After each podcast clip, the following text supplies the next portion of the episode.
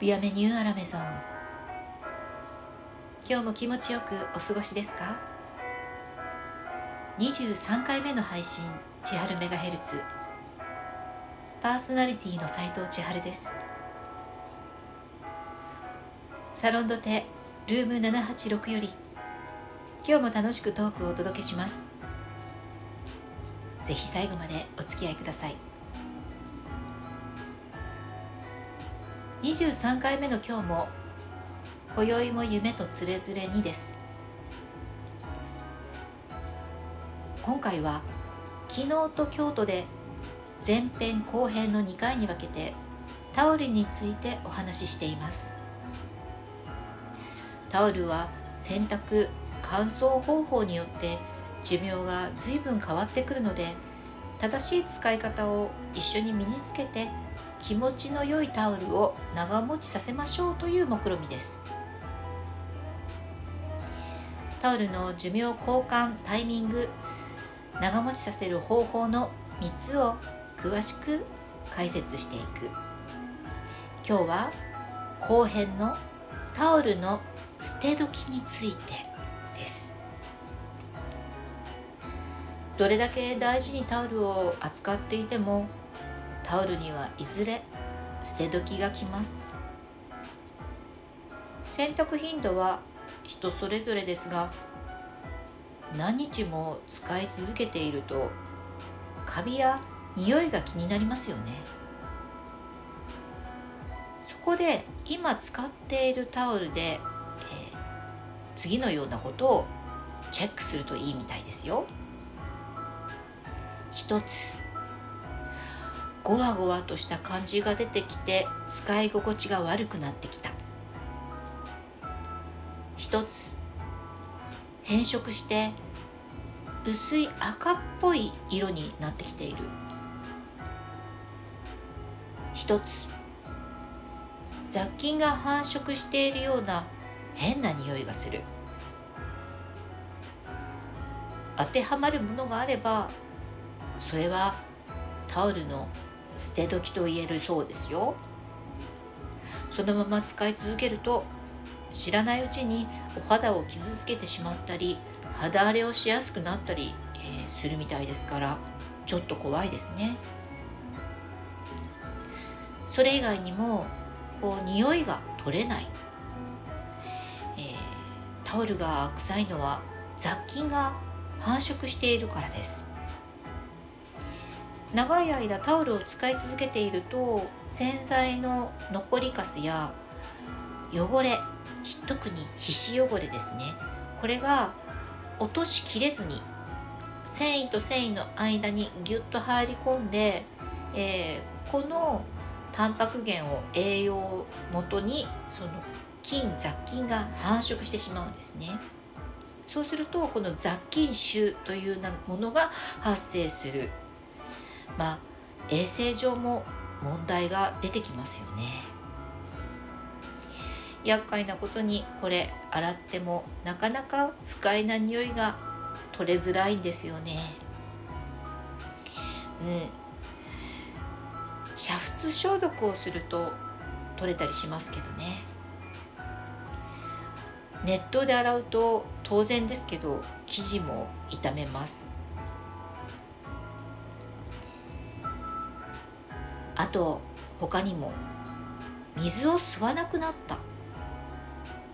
こういう症状が出たらまあ、えー、おかしいかなと思ってもらわないといけない。もう替え時かなという感じです。一般的に使用されるパイル生地のタオルは表面の糸がこうループ状になっている。えー、そうすると新品のタオルはこのパイルがしっかりと立っているので吸収率水の吸収率が高いんですね、えー、まあその使用方法洗濯によって繊維がこう傷んだりして硬くなると、えー、ゴワゴワになってそして吸水力も落ちるということになるんです。ゴワゴワになると本当に顔を拭く時にちょっと痛いと感じるのも、えー、あると思うんですがもうこうなったらお役目終了と考えた方が良さそうです。それ以外にも肌触りが悪くなった。これは生地がもう摩耗して薄くなったタオルという可能性もある。見た目も悪いし本当に肌触りも良くなくなってきています。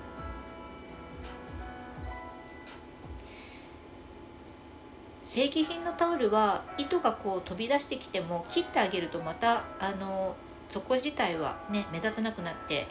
使えることは使えるんですけどたくさんの糸がこう飛び出しているようならもう繊維が、えー、本当に傷んでしまっている証拠だと言います。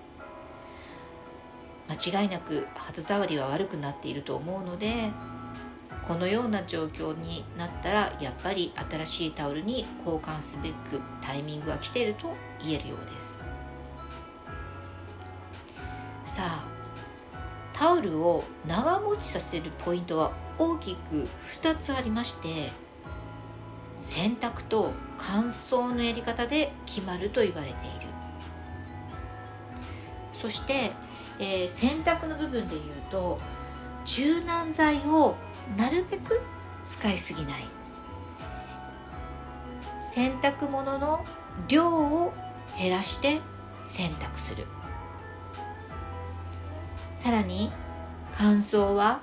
直射日光を避けて風通しの良い環境で干すのが重要ということなんですね。ちょっと一つずつ詳しく解説していきますが柔軟剤を使わない？ってちょっと不思議に思うでしょ？え柔らかくするために柔軟剤使うんじゃないの？っていうことがよく、えー、驚かれるお話なんですけどこの柔軟剤はこの衣類の繊維をコーティングすることで、えー、肌触りを良くするもの。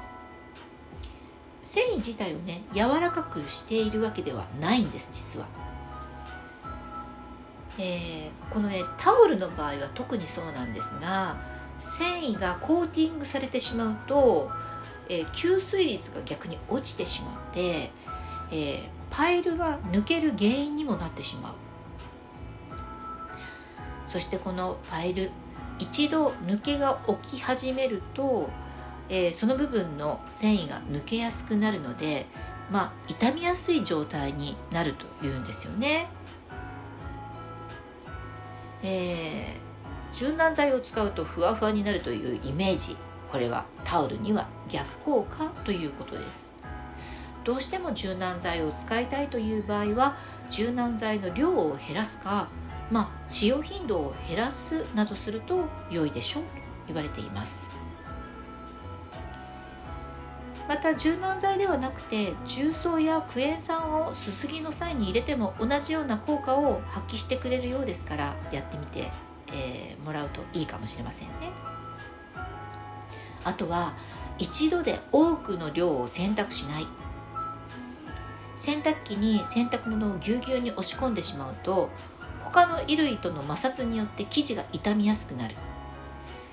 すすぎの時も量が多いと洗剤をしっかり洗い流すことができていなくてこの洗剤が残ると当然ゴワゴワの原因になります洗濯物が多いなって感じた時は洗濯物を2回に分けて洗ったりとか洗濯ネットを使うなどこう工夫をしてねなるべく生地が傷まないように洗剤が残らないように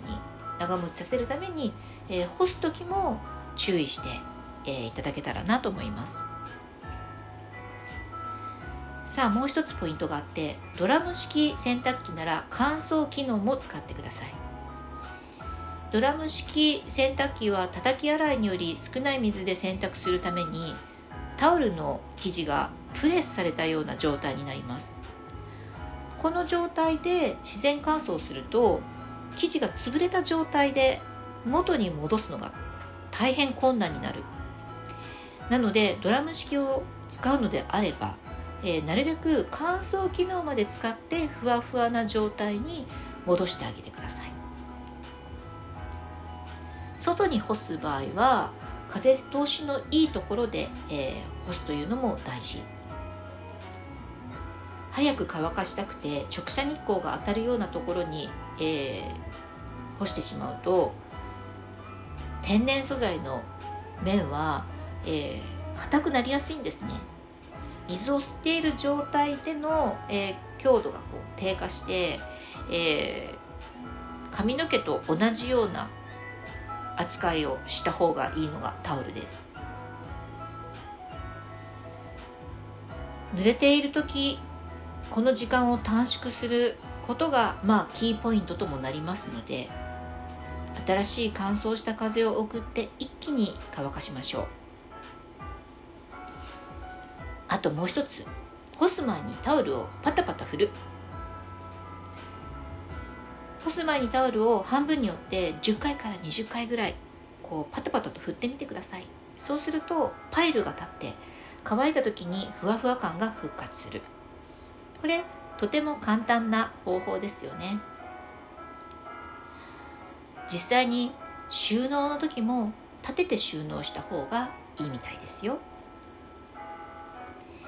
とにかく昨日今日とお話しして聞いていただいた内容を実践するだけで随分タオルの使い心地も良くなるし寿命も伸びそうです。今日はここまで。